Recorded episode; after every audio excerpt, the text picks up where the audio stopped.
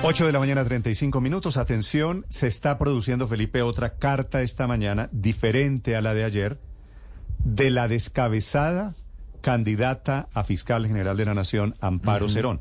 La metió el presidente Petro y la sacó el presidente Petro. Por alguna razón, pues no, no le gustó. No, pues básicamente porque, porque desde algunos porque sectores descubrieron, que no era... No, pero, pero sobre todo, Néstor, hay que decirlo con total claridad porque hay un, sector de, de, la opinión y hay un sector eh, que está siendo procesado, investigado por el caso de Brecht, que considera que ella no actuó de manera adecuada en algunos puntos del caso Odebrecht. y segundo, porque se le catalogó como cercana al exfiscal Néstor Humberto Martínez. Y pues eso para el presidente Petro, pues imagínese. Y se dieron cuenta después de que la habían metido en la terna. Es que la terna le hicieron a las carreras. eso también hay que pues, decirlo. Felipe, ayer una carta y hoy otra carta, otra carta planteando un muy interesante debate. Y mm. es si el presidente puede cambiar la terna con candidatos o la terna se debe mantener inmodificable.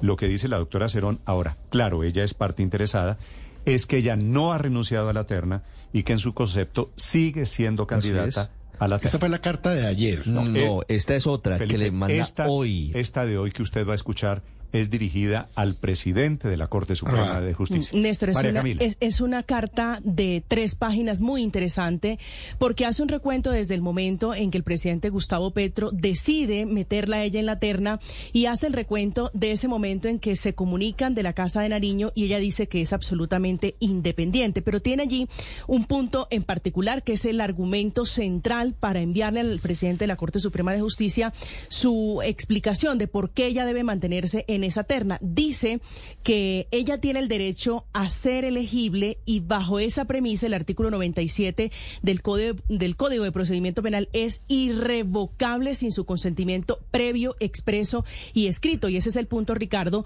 mm. porque el presidente Petro simplemente le envía una carta a la Corte Suprema de Justicia sacando a la doctora Amparo Cerón y manteniendo la terna sobre Amelia Pérez y la exfiscal eh, cuarta delegada ante la Corte Suprema de Justicia, Ángela María Buitrago. Esa es la discusión muy interesante que hay pues alrededor de la terna, alrededor de los nombres que quiere el presidente Petro para que la Corte Suprema de Justicia juegue para elegir el próximo fiscal. Al final de esa carta, Aurelio, que está dirigida, y creo que esta es otra novedad, no solamente al doctor Fernando Castillo Cadena, presidente de la Corte, sino a todos los magistrados de la sala plena, señala la, fiscal Amparo Cerón eh, justamente que el retirarla de la terna es prácticamente condenarla ante la opinión pública y al final dice petición, por consecuencia, con el único ánimo que se otorgue el tratamiento jurídico procedente, expedito y legal al momento de considerar la terna para elección de fiscal general, solicito se respete el trámite constitucional,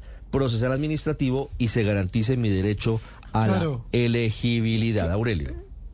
Sí, claro, Ricardo, pero ahí hay dos, realmente dos conceptos encontrados. Yo, pues usted sabe que de derecho sé muy poco, pero por lo que me he podido enterar hay, uno es la posición de la doctora Cerón, que dice que ella, para que se presentara nueva terna, debería haber renunciado. Y hay otros conceptos que dicen, no, el presidente tiene la potestad, tiene la facultad de poder retirar una terna y meter otra sin que los otros hayan renunciado o no. Yo creo que ahí está el punto de la contradicción uno soportaba en una carta y lo otro eh, estimo que sea con conceptos jurídicos de la Secretaría correspondiente de la Casa de Nariño. Luego, la gran pregunta es, ¿había que contar con la renuncia de la doctora Cerón para cambiar la terna? Esa es la pregunta realmente que hay allí de fondo. Dice la doctora Amparo Cerón, el acto que me, que me ternó me había otorgado el derecho a ser elegible y bajo la premisa del artículo 97 de la Constitución, es irrevocable sin mi consentimiento previo, expreso y escrito. Tal vez ahí está el gran debate sobre si es necesario que uno de los integrantes de una terna renuncie para que el fiscal, para que el presidente la pueda reconfigurar. Pero, pero yo no veo de dónde sale la irrevocabilidad. Lo que establece la Constitución es la facultad del presidente de designar una terna, de acuerdo a su leal saber y entender. Eh, si cambia de opinión, pues eh, no puede volverse un derecho adquirido de nadie. ¿Usted cree que el presidente, por dignidad la fiscal debería renunciar, debería aceptar su tesis? Claro que la puede cambiar porque es que la Constitución lo que hace es darle una facultad al presidente, no no derechos adquiridos Sí. a personas nombradas en, en una terna. Y segundo, por dignidad, pues uno no debería estar donde no lo quieren. Y tercero, el fiscal anticorrupción corrupto, ¿cómo se llamaba? Apellido Moreno, tal vez. Luis Gustavo Moreno. Dice que nombró a esta señora para hacer vueltas. Ante esa situación, pues eso- es muy difícil que, No, que ella pero eso sí no la aspire a ser ella- fiscal. No. Sí, lo que pasa es Eso que ni la- creerle uno ni a la Luis Gustavo ni la Moreno, vuelve criminal. creerle uno A Luis Gustavo pena. Moreno sin tener otro medio de prueba es muy difícil. Pero la Sí, reputación no, de un no. la reputación de un fiscal general de la nación debe estar Sí. por encima de ese tipo de cosas. Pero y esta sí, señora no, pero- está. Pero es que si la señora usted. renuncia, yo coincido con la señora, con la doctora Cerón, a quien no conozco.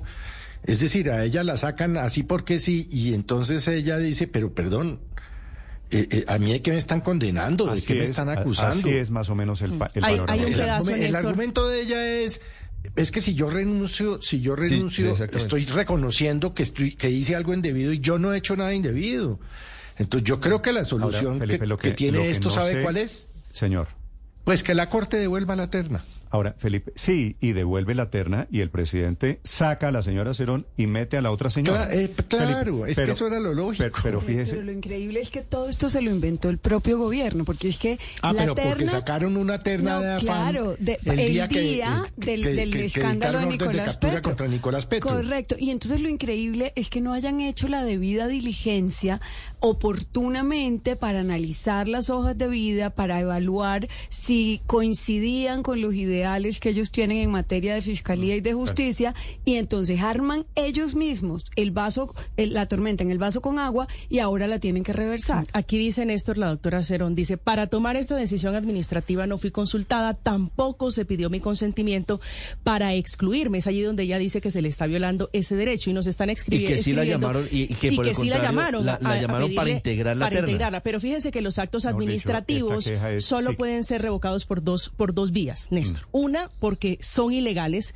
y la otra, vía consentimiento de quien hace parte Es que se- de ese acto administrativo, que es el caso de la doctora pronto, Cerón. Felipe, se hubieran ahorrado todo este rollo si la llaman y le dicen, óyeme, las circunstancias cambiaron, te pedimos que renuncies. Y de pronto ella hubiese renunciado. Se enredó yo. el tema, ¿yo? Digo yo, pero se les, efectivamente, se les enredó. No, pues es que lo, el único que va a poder solucionar este tema, creo yo. Es la corte. Pues claro, porque es que la corte en este momento tiene una terna de cuatro. Sí, Así es- como es suena. Tal cual, sí, señor. La terna de Entonces, cuatro. ¿qué, pues, ¿qué debe hacer la Corte? Creo yo, pues faltaba más que yo le pueda decir a la Honorable Corte Suprema de Justicia cómo actuar.